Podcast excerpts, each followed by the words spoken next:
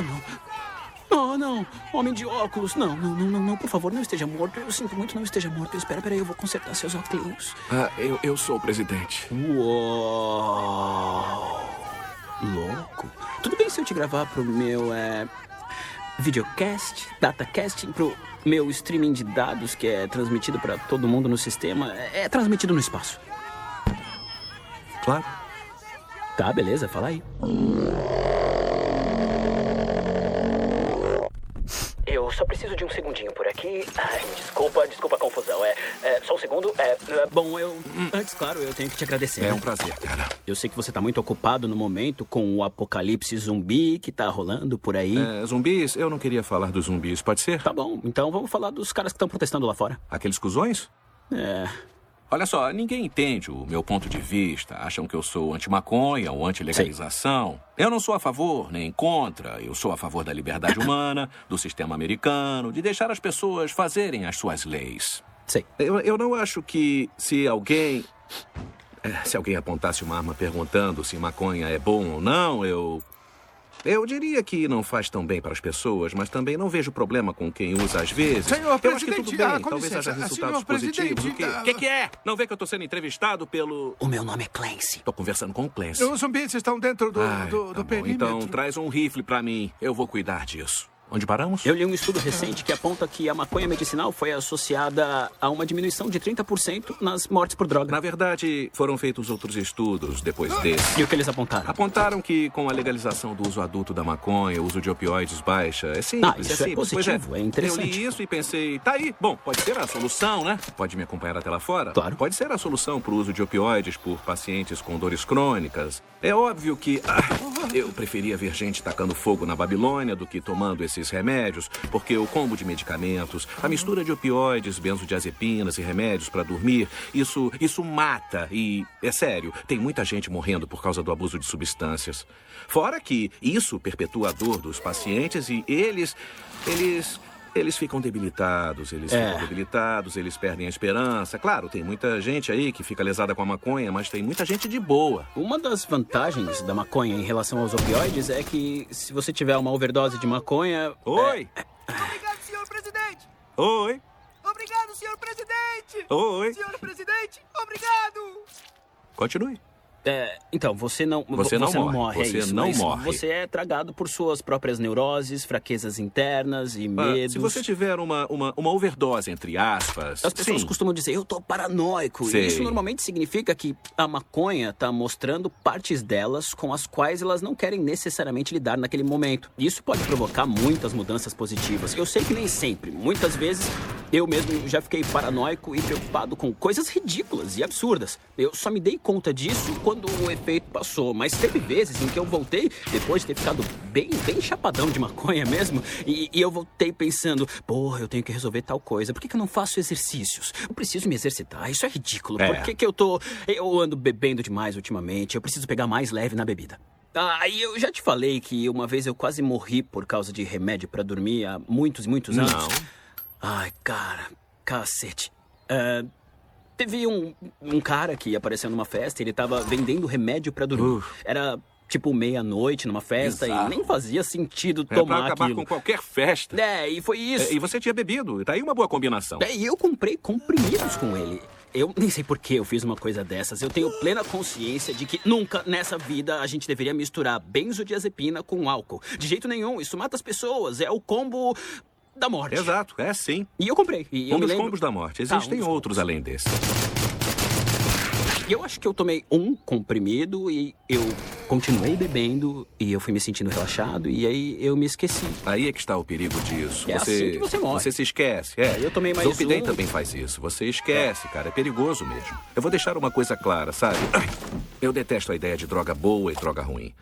As drogas não são boas ou ruins, são compostos químicos que simplesmente existem no mundo, criados por nós ou pela natureza. E a relação que os humanos têm com essas substâncias é que é o problema. Hum, que claro. efeito elas têm no corpo de cada um ou que engatilham. Esse é o problema. Por exemplo, o Valium.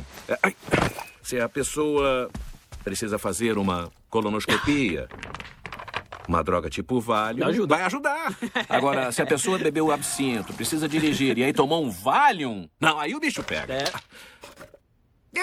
Muito obrigado, Não senhor. porque o Valium seja ruim, mas porque a circunstância de consumo é ruim. eu juro que eu nunca vou me esquecer de que eu tava deitado na cama naquela noite, tentando me lembrar de quantos comprimidos eu tinha tomado e Ai, eu tava nossa. desmaiando, eu tava Caramba. apagando. E foi aí que eu vi que eu não conseguia me mexer. Ai, tipo, se eu não. quisesse levantar naquela hora, eu não seria capaz. E aí tudo foi ficando meio escuro e eu acordei no dia seguinte. Graças a Deus eu tava vivo. Mas se eu tivesse vomitado, eu sei Já que era. eu teria morrido. Teria morrido. É, um amigo Você meu já morreu sofrido desse de jeito. pneumonia por aspiração e nem precisa vomitar muito para isso. Às vezes pode ser um refluxo, às vezes pode ser só saliva. Ah. Se descer para o buraco errado, isso vai para o pulmão e todas as bactérias da sua boca vão parar onde não deveriam parar. Você fica com pneumonia, tem infecção e entra em choque, aí Ah, morre em ah, 30 ou 60 oh, minutos. Pode ser rápido. Meu Deus.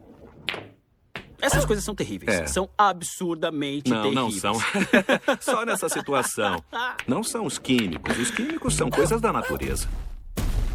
O mais interessante, eu acho legal ressaltar isso mais de uma vez, é que eu, eu adoro estar rodeado de gente que me ajuda a ver o mundo por outra ótica, e você faz isso. Muito obrigado. Então, eu tô aberto às suas ideias e acho fascinante, mas aí eu penso, isso poderia machucar alguém, entende? É. Eu sempre penso, e Eu se? sei. Os pais fundadores, eles falavam de usar cogumelos alucinógenos em interrogatório, É, sabe? é, Ah, é, é ou verdade. seja, a legalização pode ser positiva e pode ajudar o mundo, ou pode ferrar tudo, entende? Não dá é pra esse saber, ou que me pega, sabe? Uma das minhas citações preferidas é que, quando o assunto é saúde, é preciso aceitar, buscar e lidar com a realidade como ela é. Hum.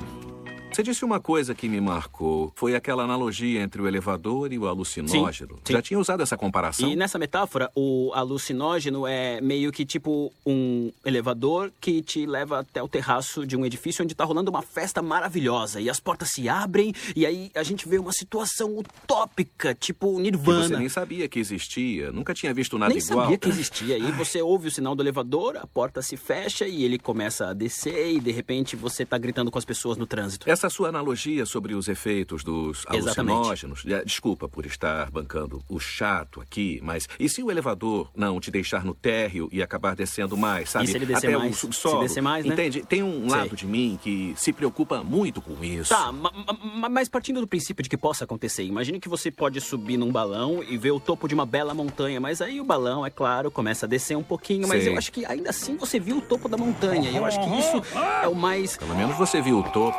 Agora eu te pergunto, eh, como é que a gente consegue assumir o controle do corpo num estado mais frágil?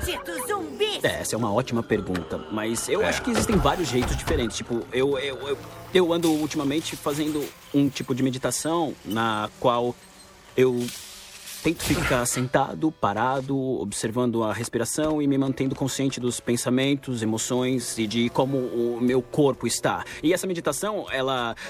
Ela se chama mindfulness e a prática dela consiste em observar como a gente age, como a gente se sente e como raciocina. Olha, eu acho que essa é a cura. E eu acho que é assim que a gente consegue chegar à raiz de muitas das é, é, emoções. Ainda mais pra mim, Sim. porque eu sou um cara que sente muita raiva. Eu, eu tenho explosões de raiva às vezes, e isso é perigoso. Muito obrigado por olhar perplexo assim pra mim, mas eu te juro que acontece. Vem cá, só de ficar sentado, a raiva desaparece ou tem um processo? Bom, não exatamente, já tá mais fácil, mas Ah. quando eu. Eu era bem mais novo, eu era uma pessoa bem raivosa. Tanto que Aham. eu me lembro que a minha impressora não funcionou um dia, e aí eu Sei. comecei a berrar sozinho no meu apartamento, enquanto eu destruía a impressora num ataque de fúria. Ai, tô curado! Tá na hora de jogar! Uhul! É, essa raiva tá dentro de mim e as drogas psicodélicas me ajudaram muito nesse sentido. Meditação também tem sido muito útil, porque agora eu consigo sentar e meditar.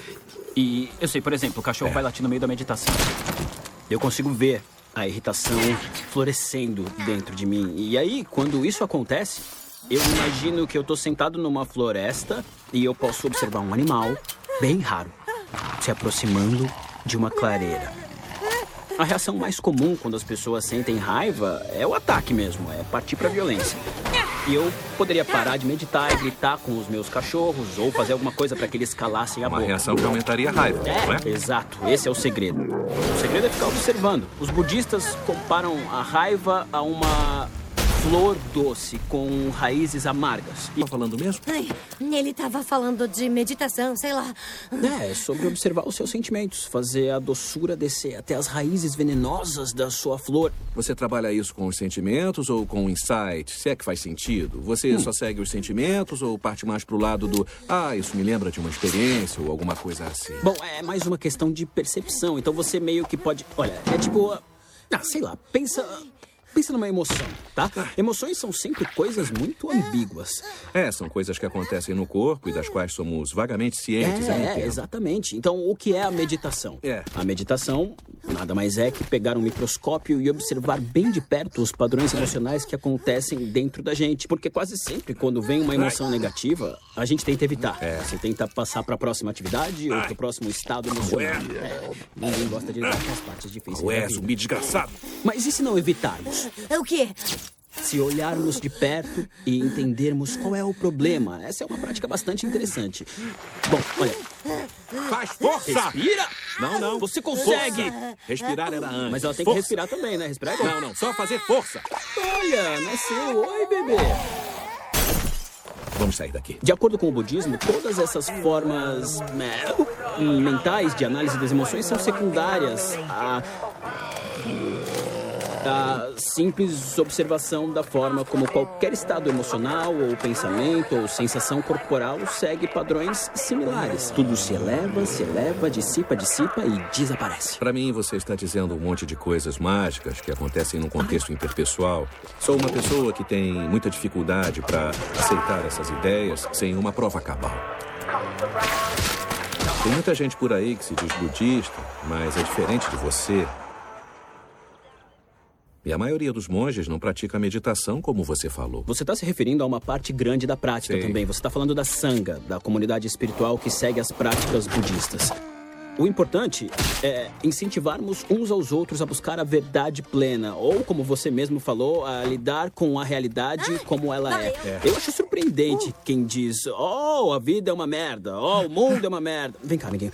Os budistas, eles tentam fazer um processo no qual eles vão meditando até não se verem mais como indivíduos. O que eles buscam é o estado completo de observação, É. com a ideia de A chegar a. consciência da consciência. Exato, a É. ponto de se tornar só isso. A Isso. ideia de que somos apenas consciência e de que ela é o material de todo o universo, incluindo o nosso corpo. É bem feno. feno. feno.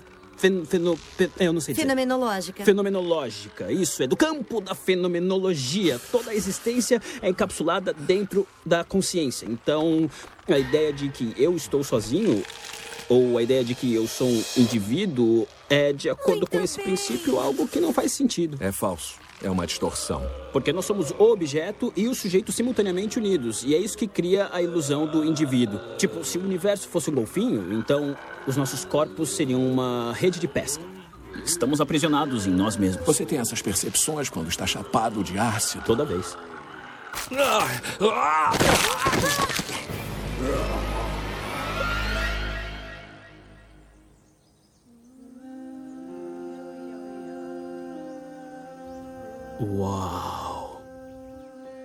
Tô me sentindo muito bem. Pois é, caramba, eu tô amando, tô adorando. É. Agora parece que os zumbis estão. Os zumbis estão cantando. Nós nascemos, depois morremos.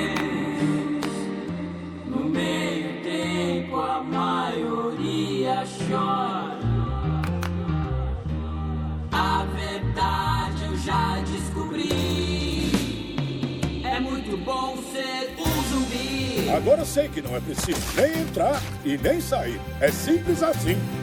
Devagar.